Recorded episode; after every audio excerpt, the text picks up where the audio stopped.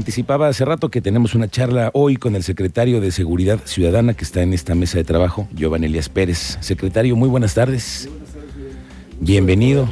Saludarlos y platicar con el auditorio. Muchas gracias. La semana pasada tuvimos la oportunidad de acompañarlos a un recorrido en este nuevo eh, edificio de la Secretaría de Seguridad Ciudadana. Yo le platicaba al auditorio que tuvimos oportunidad de conocer algunos de los pisos en donde ya está pues el equipo, ya nos tocó ver las salas en donde van a operar crisis. A ver, cuéntanos un poco de, lo que se va a convertir la Secretaría de Seguridad Ciudadana, de lo que tenemos hoy en pie de la cuesta, a una cosa completamente nueva, ¿no?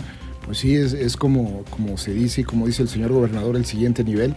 Dentro de, su visión, las primeras cosas que advirtió fue que era necesario un cambio en, en todo lo que tiene que ver materia de seguridad, tanto en complejos, herramientas, estrategias incluso. Y bueno, este complejo pues icónico, la verdad, para la seguridad en, el Estado va a venir a reforzar todo lo que venimos trabajando todos los días. ¿no?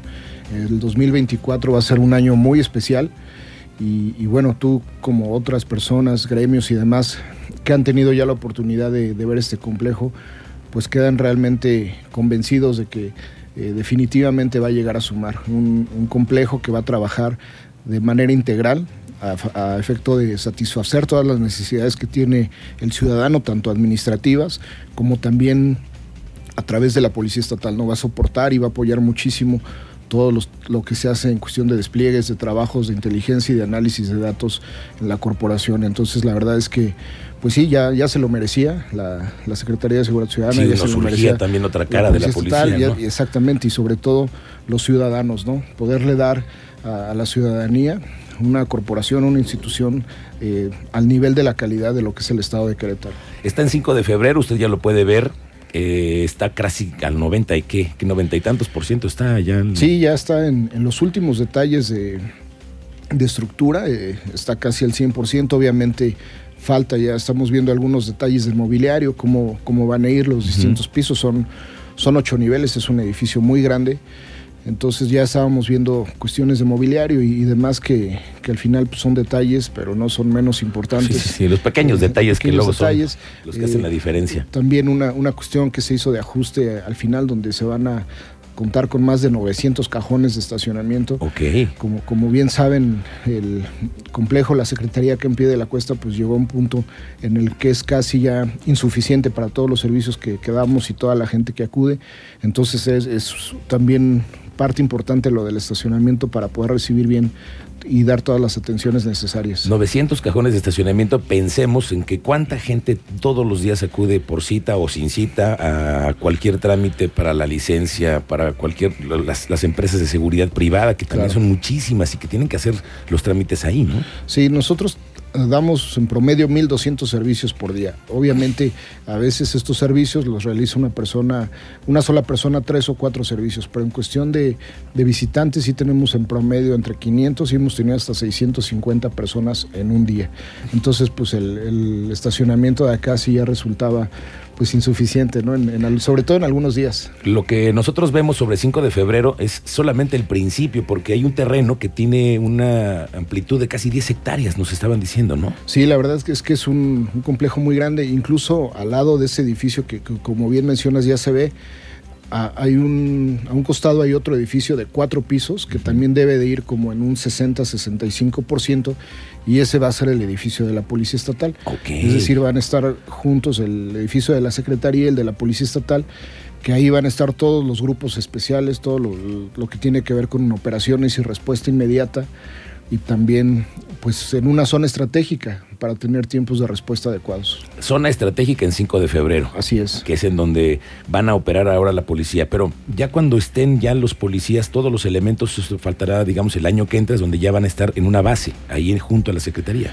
Sí, ahí junto a la Secretaría realmente van a estar los grupos especiales y los grupos de la región que atienden básicamente la zona metropolitana. Las unidades, las armas, todo eso está ahí. Porque nosotros manejamos, como bien lo saben, distintos centros de operaciones tácticos a, lo largo de, y ancho del estado, ¿no? En San Juan del Río, en Pedro Escobedo, en Ezequiel Montes, en Jalpan.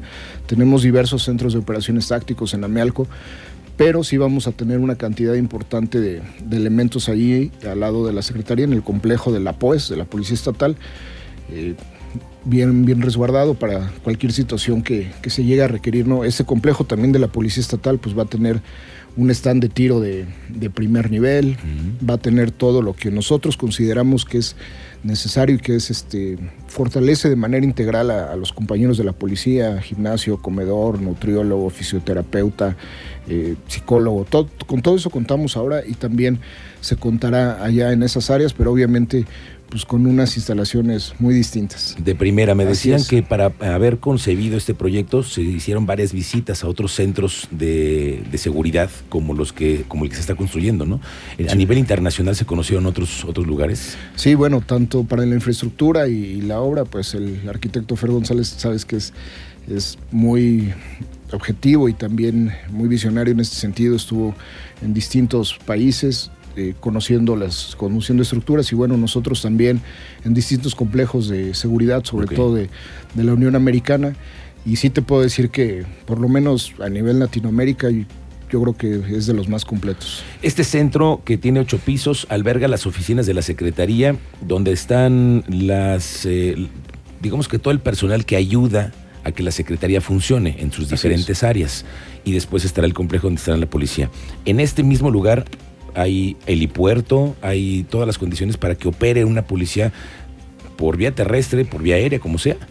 Sí, va a haber las condiciones para que se puedan hacer patrullajes aéreos, saliendo y llegando a ese centro como destino, porque si bien es cierto, de repente dentro de las evaluaciones de riesgo tenemos considerado que va a ser necesario tener traslados ágiles importantes ante alguna situación que pudiera ser de contingencia, ¿no? desde un accidente hasta otro tipo de cuestiones. Entonces también va a haber un área destinada para que se pueda generar ahí el aterrizaje o el despeje de, alguna aeronave. Le quiero decir que a nuestro auditorio que a todos nos, nos, nos, da dolor de cabeza ir a hacer los trámites de la licencia, de los permisos, etcétera. Pero ahora con este nuevo complejo y esta dinámica que ustedes están instrumentando, hay un corredor que hace mucho más ágil, ¿no? Sí. ¿Cuántos minutos crees que vaya nos va a tocar tener que pasar para sacar una licencia ahora, secretario? Mira, además de que va a ser mucho más cómodo, obviamente por las razones del complejo y demás, de cómo está diseñado, los tiempos que tenemos ahora con cita no exceden 15, 20 minutos. Okay. Entonces, eh, pongamos en, el caso de que ahí además el estacionamiento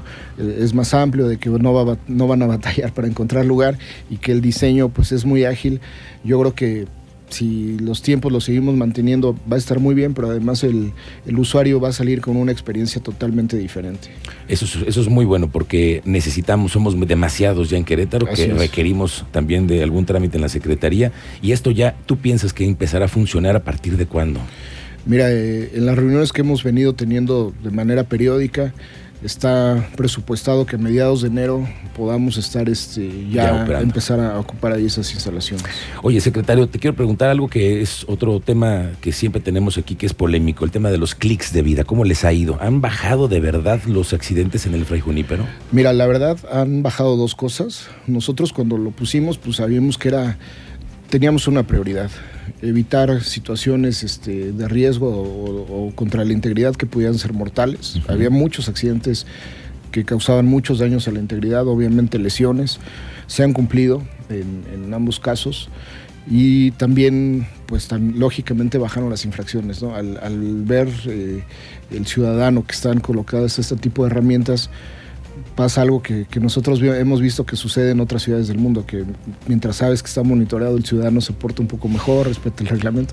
Saliendo de ahí, desgraciadamente, pues vuelve a, suceder lo mismo, pero eh, en este tramo de responsabilidad que viene siendo la, carretera 40, la verdad es que sí hemos, hemos podido solventar bien esas tres cosas, menos lesiones menos accidentes que tengan que ver con daños mortales o, o, con de riesgo así fuerte a la integridad y sí han bajado las, las infracciones. Las infracciones, pero de ustedes en la, en la, patrulla, porque los clics de vida siguen cayendo todos los días. Esos, pero si hacemos, por ejemplo, un recuento de las infracciones que, se generaban anteriormente, los clics traemos un 17, 18% en decremento también. ¿Qué les puedes decir a los usuarios de estas, de esta, del, del Fray pero los que ya saben, pues como diste, como tú sabes, le bajan, ¿no? Cuando ven los, eh, los números que te están marcando la velocidad. Pero, ¿cómo sabes si estás infraccionado? Bueno, ellos pueden acudir a un módulo que está en la Secretaría de Seguridad Ciudadana de lunes a viernes de 8 a.m. a 5 p.m. y los sábados de 8 a 1. Eh, tienen solamente que llevar su tarjeta de circulación o factura del vehículo y ahí se les puede eh, generar un estatus de cómo está su vehículo, si cuenta con alguna infracción y también en los próximos días podrán consultar en Recaudanet con sus matrículas y los últimos tres dígitos de la tarjeta de circulación si hay efectivamente alguna deuda o algo que tengan. ¿no? ¿Hay en alguna forma? O sea, tú vas a la Secretaría y lo puedes hacer y próximamente habrá en un... Recaudanet también lo, podrán hacer simplemente ingresando datos de sus placas y la tarjeta de circulación. Oye, a veces me, pongo a preguntar, me, me hago la pregunta de que, como tú lo sabes, algunas placas, hay un hay un bloque que se empezaron a despintar.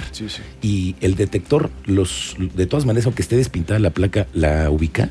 Sí, porque no, e, esos daños o ese, digamos, desgaste no fue de manera general, es como solo en un porcentaje de la misma, entonces el lector alcanza perfectamente a visualizar, incluso lo hemos podido corroborar de noche, ¿no? Ah, ok. Bueno, secretario, eh, ¿hubo la policía del año?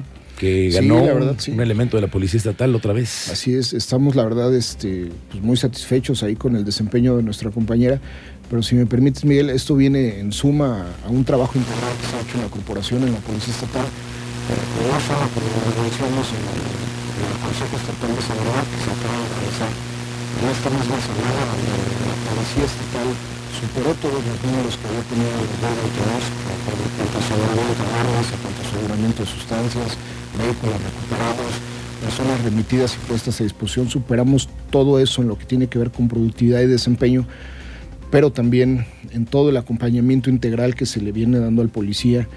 Pues este año tuvimos eh, la campeona nacional de tiro, es, es una compañera de policía estatal, los latinoamericanos de policías y bomberos, donde compitieron contra 19 países, trajeron 38 medallas, una cifra histórica que ganaron premios en cuanto a los desfiles conmemorativos, ahora el Policía del Año, y pues es el resultado, la verdad, de un trabajo muy integral.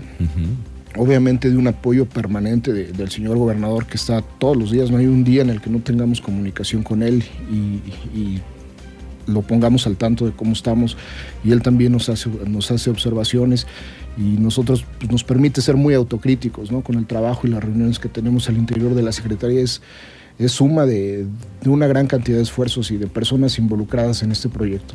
Oye, estamos en la temporada más difícil, donde hay más dinero, hay más robos. ¿Qué le recomiendas a la ciudadanía? Porque sabemos que hay un operativo en conjunto, que todas las policías de la, de la zona conurbada están conectadas e intervienen en operativos, pero ¿dónde hay que poner atención, secretario?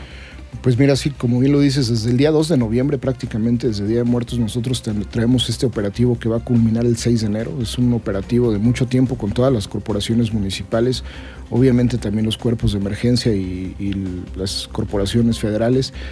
Eh, pues que acudan a nosotros en cualquier situación de riesgo, que utilicen el número de emergencias, que si van a una plaza, a, un recorrido, a hacer alguna compra, no dejen objetos de valor en el vehículo, que porten solo el efectivo necesario, que guarden los tickets de, compra también que, que, realicen, que consulten bien todas las compras que van a hacer en plataformas digitales, eh, que si tienen alguna situación de, duda o algo, nos contacten por medio de la Secretaría para que la Policía Cibernética les pueda dar apoyo. También hay muchos fraudes digitales en estas fechas. En fin, que, nos utilicen, que sepan que estamos a su disposición para poder generar acompañamiento, para ayudarlos, para asesorarlos y para estar ahí en caso de, que requieran de nosotros. Giovanni, te agradezco mucho esta charla, esta plática. Estamos pendientes de que se corte el, listón y arranquen operaciones en el nuevo edificio, ya lo, platicaremos seguramente en la primera quincena de enero, ¿no? Sí, con mucho gusto ahí los vamos a invitar y un saludo a todo el auditorio. Muchas Te agradezco mucho esta charla. El secretario de Seguridad Ciudadana, Giovanni Elías Pérez.